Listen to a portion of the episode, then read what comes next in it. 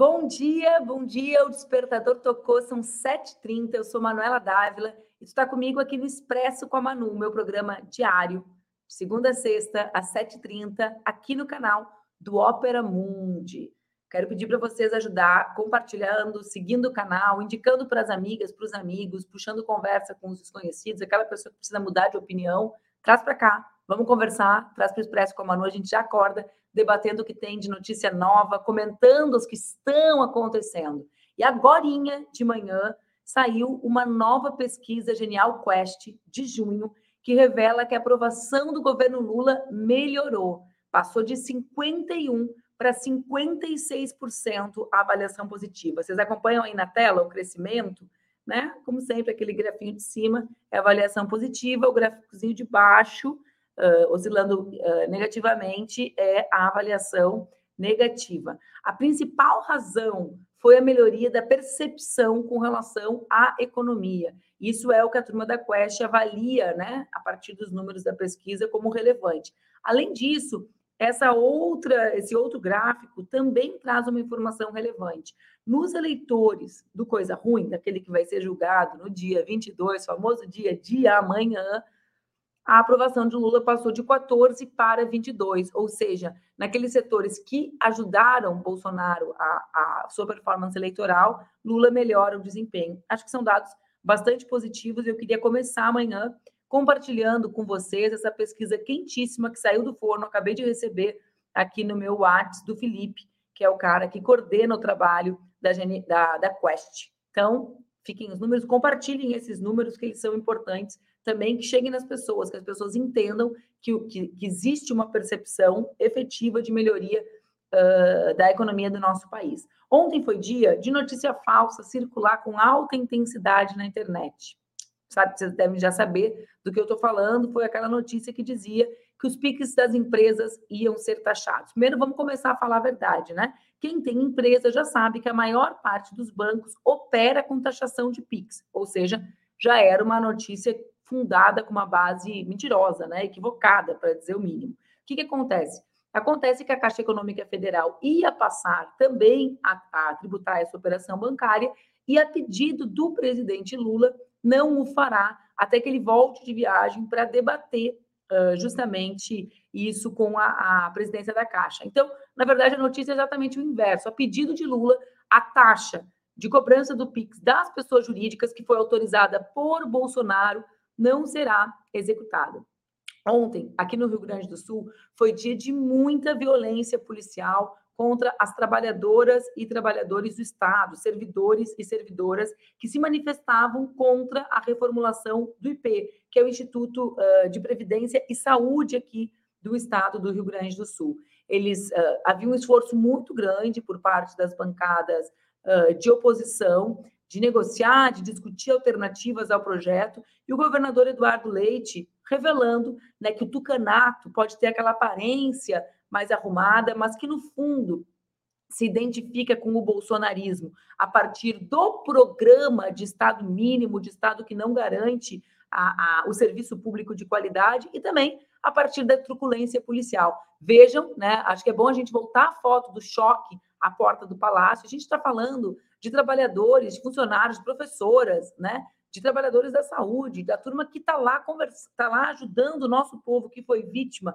do ciclone a se reerguer. Essa turma foi recebida pelo choque da polícia, aqui no Rio Grande do Sul a gente chama de brigada militar, pela polícia militar aqui do estado. Ou seja, no fundo, no fundo, o tucanato é só a direita mais arrumadinha, né? E o Leite está aí para nos mostrar isso. Ontem também foi dia de, do Tribunal Superior Eleitoral receber as assinaturas coletadas, mais de 150 mil delas, para pedir ineligibilidade.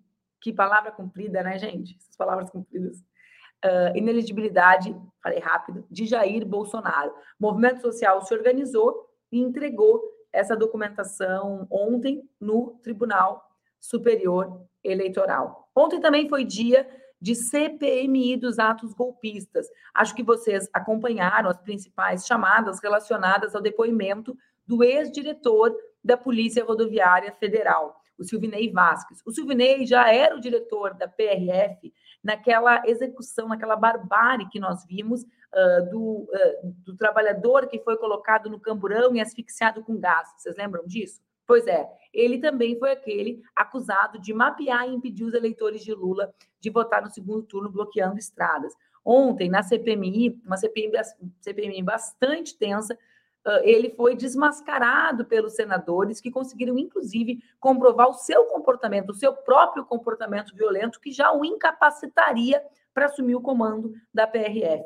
Né? Com uma ocasião, inclusive, que o Silvio Ney, esse ex-diretor da PRF, desceu do carro e atacou um frentista de posto de gasolina, ou seja, mostrando como ele se relaciona com o universo, né, com o mundo à sua volta, né? Acho que ontem também foi dia de bastante interrupting, né? Essas interrupções, a palavra é grande, né? E a gente aqui tem, briga para tentar traduzi-las, que são essas interrupções dos parlamentares, não só dos parlamentares, né? O interrupting é a prática de interrupção masculina diante da fala, da exposição de motivos, da argumentação das mulheres. Ontem, na CPMI, a senadora Elisiane Gama, que tem feito um trabalho muito corajoso ali dentro, foi várias e diversas vezes interrompida pelos parlamentares, até que ela própria denunciou essa prática, né, mostrando que uh, é evidente, né, que ali o debate é um debate ideológico, né, ele é um debate uh, da, dos dois polos políticos do nosso país, dos que defendem a democracia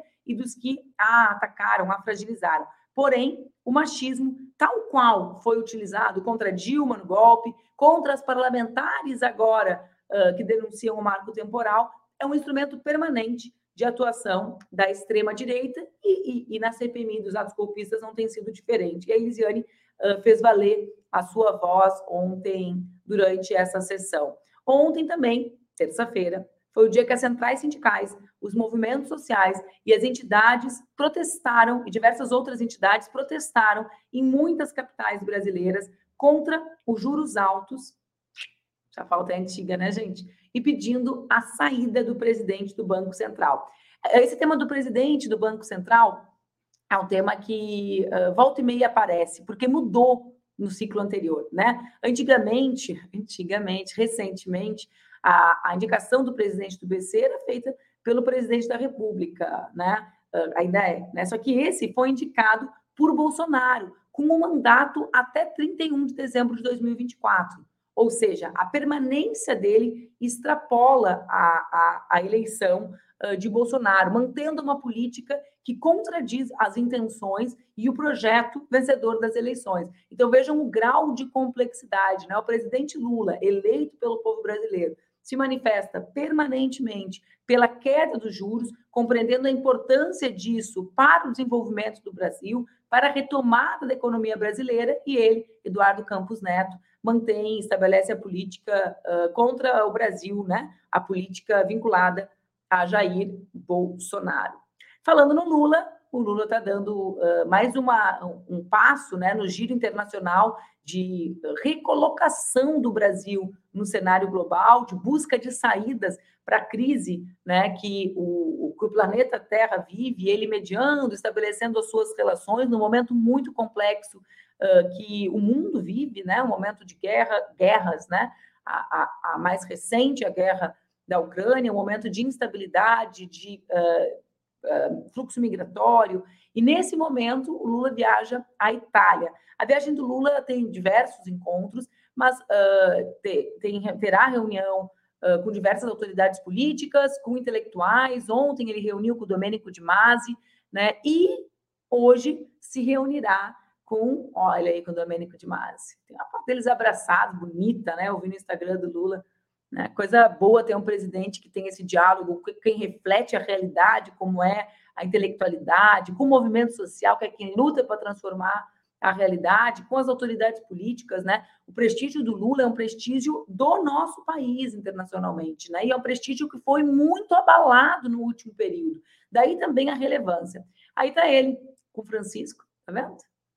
Ele com o Papa. Acho que esse encontro do Lula com o Papa tem muitos significados. Primeiro, Francisco é o Papa latino-americano, né? Um Papa profundamente preocupado com a situação política da nossa região, do nosso continente. Ele é o Papa dos pobres, né? O Papa comprometido que tenta fazer com que a Igreja se vincule, saia, uh, saia dos templos e vá para a rua, como ele próprio me disse no encontro que nós tivemos uh, em janeiro. O Papa que denunciou o lawfare, o Papa que denunciou o, o ó, tá voltando a imagem de Papa, é Lula na Itália, vocês viram lá, leva lá, ó, e muda imagem, muda imagem, tá vendo?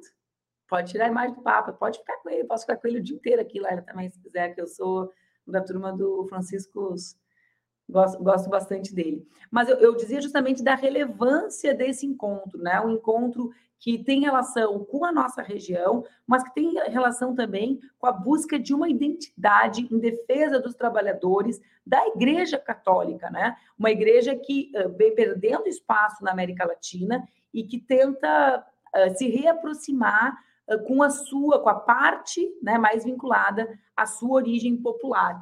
Eu tive a honra, a oportunidade de ficar quase uma hora com o Papa, junto com meu marido e com a minha filha, no início do mês de janeiro, e vi a preocupação dele com relação a, a, vários processos que acontecem aqui na região. Naquele momento era o processo peruano, né? A violência policial, os mortos, né? a situação do Lafer e, sobretudo, com uh, o aumento da pobreza e da desigualdade. Então, acho que é bastante importante também que o Lula, que é um, que é um presidente que defende a laicidade do Estado, mas que é um homem católico, se encontre com, com esse Papa, né? Que, que tem tentado fazer com que a, a religião se conecte e não seja usada pelos vendilhões do templo, como o Dallagnol, que disse que foi Deus que mandou o Pix para ele fugir do Brasil. Que vergonha, né, gente?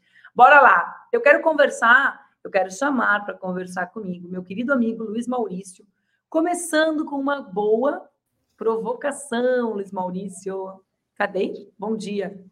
Luiz Maurício, o frio está passando. Não, não, mas, mas a, o meu cachecol de príncipe, é, pequeno príncipe do Parque Marinha vai continuar, pelo amor de vai Deus. Vai continuar? Marca registrada. E aí, Luiz, tá bem? Tô ótimo. Eu fiquei muito feliz que é meu lugar de fala, falar do Papa. Eu que sou um católico que vai na missa ainda aos domingos, e as pessoas dizem assim, como conciliar marxismo e, e cristianismo, e eu brinco, eu ainda sou colorado, então negro, colorado, é, católico, marxista, várias coisas difíceis de se. Você vê como nós temos coisas em comum, né? É difícil, o Inter sempre perde. Quer dizer, o Grêmio, olha o ato falho. O Inter sempre perde. O catolicismo tem muitos problemas, os católicos às vezes não fazem o que Cristo recomenda, e os marxistas têm aquele problema de, de, de aceitar as outras lutas.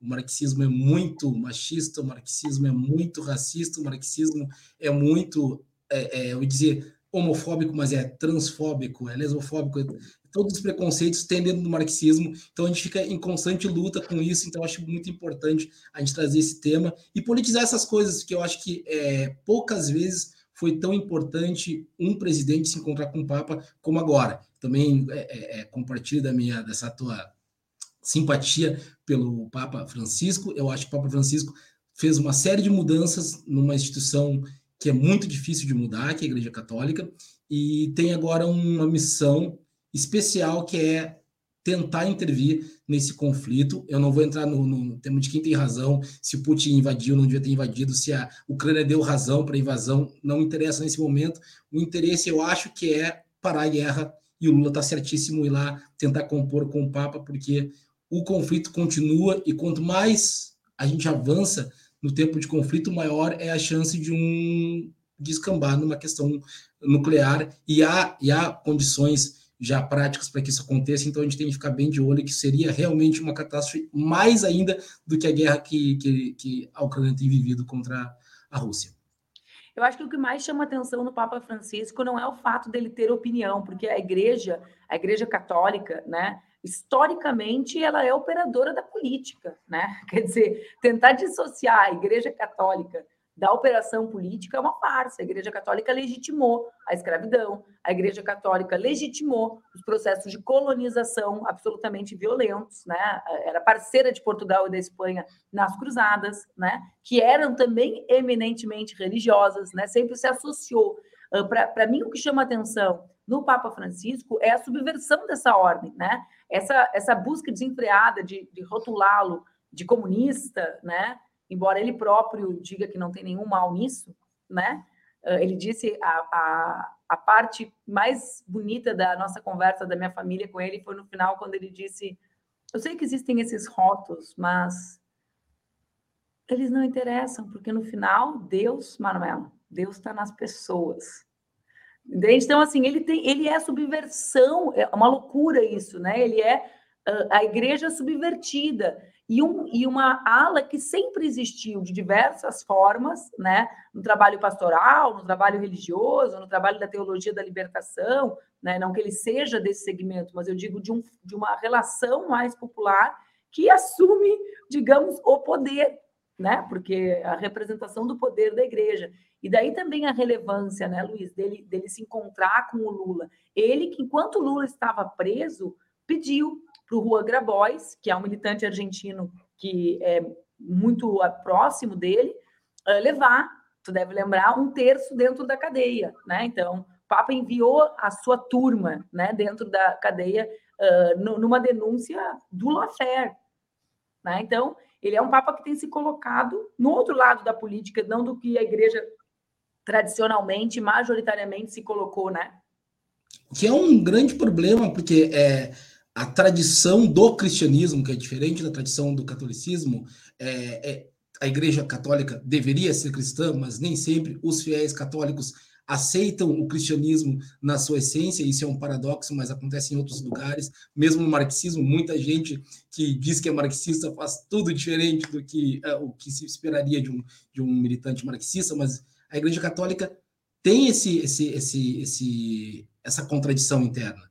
Pessoas que se professam católicos, mas que não aceitam os ensinamentos básicos de Cristo. E certamente o Papa Chico faz uma, uma, um chamamento muito elementar, que é qual é a coisa mais importante? É o controle dos costumes? É a gente dizer como as pessoas devem dizer? Ou, é, é ou acolhê-las e oferecer a elas uma, um testemunho real desse Cristo? porque esse Cristo tem que ser real. Esse Cristo não pode ser um Cristo só imagético, que a gente não sabe o que sente, o que pensa e o que quer da gente. Ele tem que ser um Cristo real que altera as coisas do ponto de vista real. Tem que ir até os presos, tem que ir até os necessitados, tem que servir para alguma coisa, e essa coisa, obrigatoriamente, tem que ser aquilo que o cristianismo prega, que é o amor às pessoas todas, independentemente de classe social, independentemente de gênero, independente de orientação e independente de postura política. Isso é um absurdo. A gente tem que ficar ensinando o cristianismo para pessoas que se dizem cristãs. É um... Tem um bom professor, que é o padre Júlio Lancelotti, né? O padre Júlio, ele, eu conheço há muitos anos. Eu lembro que quando eu presidia a Comissão de Direitos Humanos eh, em Brasília, o pessoal dizia assim: tem aquele padre ali, mas ele é difícil, viu? É melhor. ele é difícil. Quando tinha ocupação, porque ele sempre foi intransigente na defesa da dignidade humana né? Que é o valor humano, o valor, o direito humano inegociável. E ele, agora que tem redes sociais e que amplificou a imagem pública dele, ele faz um exercício muito bonito. Quando ele sai às ruas, né, muito bonito de, de ressignificação do cristianismo, que eu concordo contigo, né? Eu mesmo costumo dizer que os bolsonaristas, eles são, uh, eles reivindicam cristãos, mas eles são os cristãos anticristos, né? Ou seja, eles, eles criaram uma fé que nega a própria fé, mas que usa a roupagem dela, né? Pega a roupa, usa e faz outra coisa. Mas uh, o padre Júlio ele sai, aí ele encontra, por exemplo, uma travesti na rua, né, desamparada, doente, e ele diz nas redes: "Hoje eu encontrei Jesus", né? E ele estava, então ele ele ele tem um, a escrita dele, digamos, a forma como ele conta a história de enfrentamento à desigualdade é de reconexão com essa com essa fé e com essa, com essa fé, né? Porque com essa igreja, a igreja é uma instituição uh, né? que, tem, que, que extrapola, digamos, a, aquilo que ele constrói ali. O pessoal está falando da caixa preta do neopentecostalismo. as caixas pretas todas mereciam ser abertas, né? Mas, Maurício, olha só, a gente entrou aqui, pegou os dois atravessado pelo cristianismo, ó, tá vendo? dois colorados, sofredor, dois marxistas, incomodado com os marxistas que, que ficam aí achando resposta pronta para tudo com dogmatismo, e dois uh, cristãos uh, que são questionados com relação a isso. De vespeiro né? em vespeiro, né? É, de só coisa fácil, né? Só coisa fácil. Mas sabe o que eu queria trazer? Tem um livro que desde ontem está bombando nas redes, e na verdade, na verdade verdadeira, o pessoal está lendo muito o prólogo da Dilma a esse livro aqui, ó. Não sei se tu viu ontem, pessoal. Olha o texto da Dilma sobre 2013, olha o texto da Dilma sobre 2013. Esse texto é o prólogo desse livro aqui, ó. Aqui a câmera, a Manuela sempre coloca coisa para o lado contrário da câmera, sabe? Não aprendeu. Seis, cinco anos na faculdade de jornalismo, não aprendeu ainda como é que funciona. Uh, aí, ó, esse livro aqui tem um prólogo da Dilma. E esse prólogo, eu não vou ler para vocês, leiam um livro, ele tem vários artigos interessantes. Ele tem artigo da Camila Rocha, que é aquela autora daquele livro menos Marx, mais Misses, sabe? Que é a, radiografia da nova muito direita bom. brasileira. Tem um texto muito bom do Jones Manuel. O Caetano Veloso, nesse momento, ia se emocionar. Eu vivo implicando com o Jones Manuel, porque o Caetano se converteu graças ao Jones, né? Daí eu digo, porra, Caetano, tô aqui há 20 anos, tatuagem do do Caetano no braço, para tu me dizer que foi ele né? Isso é uma coisa, mas enfim. Aí tem a piada, a nossa piada lá da Paula comigo, que eu morro de ciúme do Jones. Aí eu falo, sim, né? Um negro americano alto com brinco de ouro na orelha contra mim, não tem condições. Mas olha só, tem um texto do Jones muito legal sobre a, o uso dogmático de guerra híbrida. E o texto da Dilma Maurício diz, base, diz várias coisas relevantes, é um texto curto, sempre são artigos curtos, mas ela fala uma coisa para mim que é muito relevante. Ela diz assim: olha só, ela diz Uh, tinha um sentido progressista as manifestações no seu início, defesa de saúde, de educação, de serviço público, e o grande problema foi a incapacidade organizativa e orgânica da esquerda, né? ou seja, o excesso de institucionalização da esquerda, que não conseguia nem estar organizada partidariamente naqueles espaços para disputá-los ou para conseguir compreendê-los, tentar decifrá-los. E eu achei a Dilma muito corajosa, porque eu era deputada nesse tempo com ela, eu era líder da minha bancada, então, assim, eu era das pessoas que fazia reuniões semanais com ela no momento de crise, né? Assim que funciona quem está no governo. E eu achei, assim, uma, uma posição muito corajosa de tentar destampar ela própria a panela de pressão tapada por uma parte da esquerda que não está afim de discutir, o que, que aconteceu, não, no, não por causa do passado, porque o passado, diria o Belchior, é uma roupa que já não nos serve, né? Mas para entender o que a gente está vivendo agora. O que, que a gente está vivendo agora no Brasil. Tu não acha isso? Eu acho, eu acho muito doloroso. Eu, aliás, a Dilma tem muitos, marcou muitos pontos comigo ao longo da vida dela. Eu sei que a preocupação da Dilma é me alegrar, então eu faço esse, esse adendo assim. É, é, eu acho ela muito lúcida e ainda mais em face dos processos violentos pelos quais ela passou. Isso aumenta a minha admiração.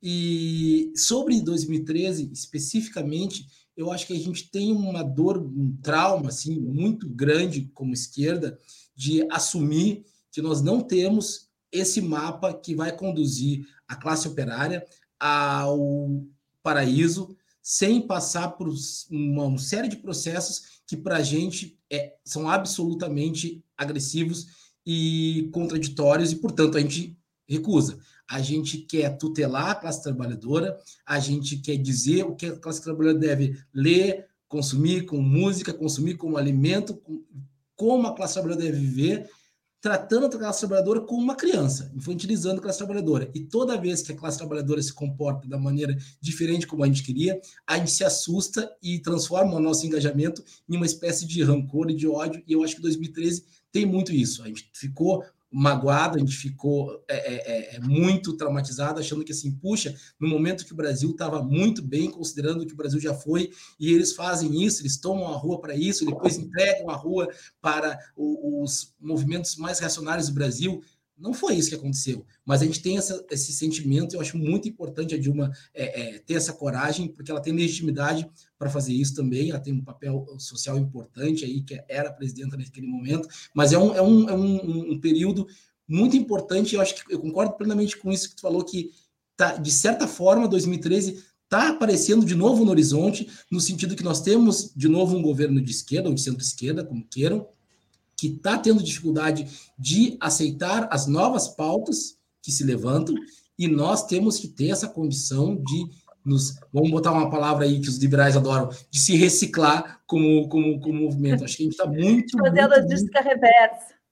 É, a gente está muito preso a certas ideias que não funcionaram antes e não vão funcionar agora, mas a gente tem um certo carinho por elas, a gente prefere perder é, é, do nosso jeito do que ganhar de outro jeito. Mas é preciso, aí eu vou usar um termo do Vinícius de Moraes aí, é preciso abandonar essa vaidade de não querer ser príncipe, senão do seu reino. A gente tem que fazer um movimento de sair da zona de conforto e ir para o outro lado e pensar assim, o que, que as pessoas realmente querem e como que a gente vai chegar numa proposta para elas que seja uma proposta que a seduza em todos os níveis, não apenas no nosso nível, no nosso nível particular, que a gente seduza os outros que existem dentro de nós. Isso não basta, a gente tem que seduzir os outros que existem na vida prática, na rua, nas fábricas, nas escolas, em todos os lugares para transformar as coisas, senão as coisas não se transformam, senão na nossa imaginação. E isso é pouco ainda.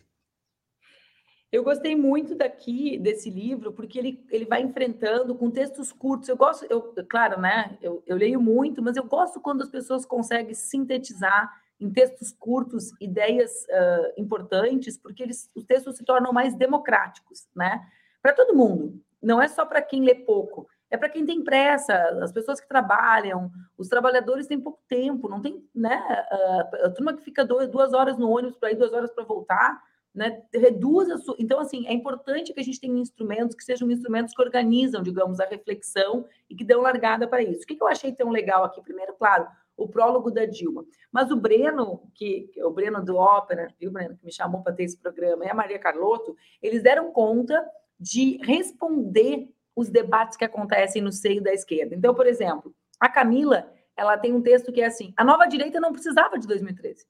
Ou seja, claro, ela também se organizou ali, mas ela surge mesmo depois da derrota do Oeste de 2014. Né? Então, com, com uma análise baseado em, em, em, fatos, né? não em opinião. Não é o Dallagnol aqui, gente. Né? Não é assim, tenho convicções, mas não tenho provas. Aqui é o livro de quem de quem está se dedicando.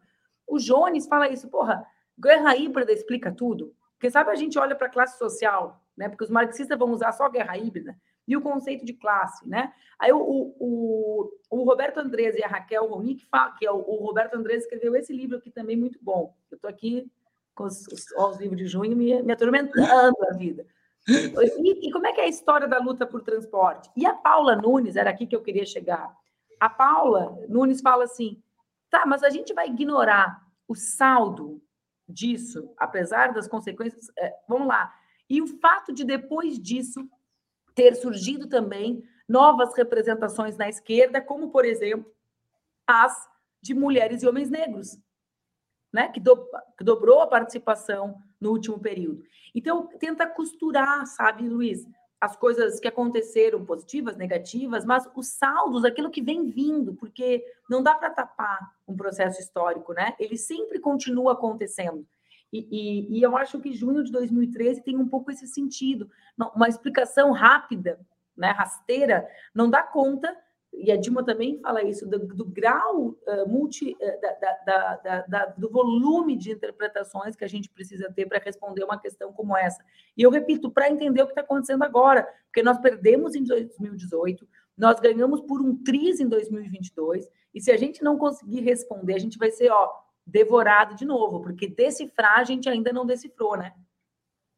Ótimo. E, e eu, eu sempre penso na, no desgaste da política, que houve um grande desgaste, houve depois com a Lava Jato uma criminalização da política, e nisso eu acho que o presidente Lula tem sido muito competente de colocar a política de novo na ordem do dia como algo positivo, especialmente para as minorias. Somos nós que precisamos de política. É, é, quem tem o capital precisa menos de política do que quem não tem, então a gente tem que se preocupar com isso e, num outro sentido, se preocupar com a, a, produção de novos sentidos da política. Não apenas aprender a jogar o jogo da política de hoje, mas conseguir produzir no útero dos acontecimentos uma política futura, um modo de fazer política e se colocar no mundo que seja válido para as outras gerações. E eu, eu estou com 42 anos, algumas coisas eu já não compreendo, já não compreendo, já são velozes demais, já são difíceis.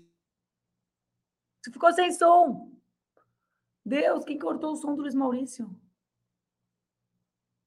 E agora ele congelou. Derrubaram o Luiz Maurício, vocês estão vendo? Estão vendo como é que é a teoria conspiratória? Ó, o Luiz caiu. Oscilação de internet. A internet no Rio Grande do Sul tá uma maravilha, sim. Ó, eu entendi o que o Maurício estava falando, né? E eu quero terminar uh, esse nosso primeiro bloco, então, que a gente já fechou meia hora do programa. Luiz Maurício foi derrubado pela internet e está voltando.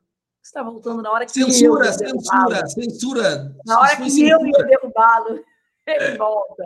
Termina teu raciocínio, Maurício. Não, era só para dizer que. Eu chamo ele de Luiz e de Maurício, depende do humor. É, a gente tem que construir uma nova, uma nova política. Eu tenho 42 anos algumas coisas eu não compreendo, e quando a gente não compreende as coisas, a gente vai aprender sobre elas. Por isso, esse livro é maravilhoso. Então, eu trouxe outros livros sobre isso, a gente tem que ler, se informar e se colocar no mundo todo dia, cada vez mais, para que a gente possa produzir novos modos de fazer a política, porque se os modos antigos não dão mais certo, aí cabe a nós fazer, refazer as coisas para que elas consigam é, nos oferecer uma resposta mais menos menos áspera do que tem oferecido nos últimos, nas últimas décadas. É isso. É, porque, e eu vou terminar concordando contigo, né? Porque, de um lado, é evidente que existe uma direita que permanentemente mina a política como alternativa de transformação social, porque ela não precisa operar essa dimensão da política, ela opera a política as ganha, né? Como a gente diz uh, uh, aqui no Rio Grande do Sul, ela não está às brinca, né? Então, ela vai tirando o desejo do povo participar de se envolver, de acreditar que aquilo é, é, é fundamental para a transformação da sua própria vida, né? Uh, mas de outro lado, então é óbvio que existe isso, né? Eu vivi na, na, vivo desde os meus 16 anos como militante. Ok. Mas, para além disso, também existe o quanto nós temos disposição de fazer essa política mais próxima, né, mais popular, mais comprometida com o povo trabalhador efetivamente, né? Aí vem Mano Brown, né? Uh, que, como que vá, como que pode, né, ser uma política em tese para a população, para o povo trabalhador, tão longe do povo trabalhador, né? Ou tão longe desses espaços, né, dessas causas, dessa vida, enfim. Então, assim, eu acho que apesar da, da evidente criminalização da política pela direita, a gente também precisa reinventar né, os caminhos, a, a, lógica, a forma de, de fazer com que o povo se veja, né, e veja na política instrumentos eficazes de transformação social. E acho que 2013 também teve um pouco sobre um, po, um pouco disso, né, porque uh, existir, uh, uh, existe, existem indícios, né, pesquisas que comprovam a maior participação, o Breno traz isso, dos setores médios, mas dos setores que se tornaram médios durante o governo do presidente Lula né? Ou seja, da chamada naquele período nova classe média, né, que se engajou. Enfim, Maurício, uma alegria conversar contigo. Tu e a Fernanda estão me devendo um jantar na casa da Nani, procurem a agenda de vocês. Fernanda é companheira do Maurício, gente, ela é muito mais que isso, para vocês localizarem o porquê do assunto com ele. Uh, mais uma vez, é curadora da Flip, né? Ela é, ela não está se achando, eu não entendi por quê ainda. Daqui a pouco ela não vai me cumprimentar na rua, tu te liga aí. Praticamente nem a vejo em casa, praticamente nem a vejo tá em casa. Por isso que ela continua nos cumprimentando. É, tão, é tão eventual, né? Um beijo bem grande, Maurício. Até quarta que vem. Tchau, tchau, Manu. Obrigado, gente. Até mais. Até minha irmã me escreve para me elogiar a participação do Luiz Maurício. Nossa, como eu aprendi com eles, como ela. Todo mundo gosta, assim, é muito massa mesmo. Gente, agora nós vamos ter o nosso quadro. Nosso quadro de hoje é aquele quadro que a gente chama Somos as Palavras que Usamos. Ele é especial sobre racismo ambiental. E eu quero que vocês reflitam também sobre esse quadro à luz do que tem acontecido aqui no Rio Grande do Sul ou as outras, aspas, tragédias ambientais. Nós tivemos 16 óbitos já confirmados aqui no Rio Grande do Sul, depois da passagem, e temos muitas consequências. E nós sabemos que as consequências, né,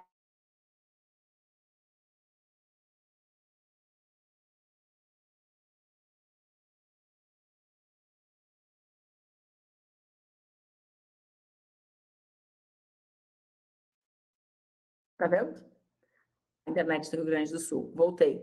Uh, mas a gente sabe que isso não atinge igualmente a todos, porque nem todos vivem nos mesmos espaços nas cidades, né? Então, fiquem com o quadro Somos as Palavras que Usamos sobre racismo ambiental. Racismo ambiental? A expressão criada pelo militante dos direitos civis norte-americano Benjamin Chaves se refere à discriminação racial nas políticas ambientais e na formulação, aplicação ou regulamentação das leis. Quem vive nas comunidades mais próximas aos aterros sanitários? Quem são as pessoas que vivem sem saneamento e acesso à água potável aqui no Brasil? Respondendo a essas perguntas, fica fácil compreender a dimensão do racismo na execução das políticas ambientais. A expressão também pode se referir, do ponto de vista da geopolítica, às relações ambientais entre o norte e o sul globais.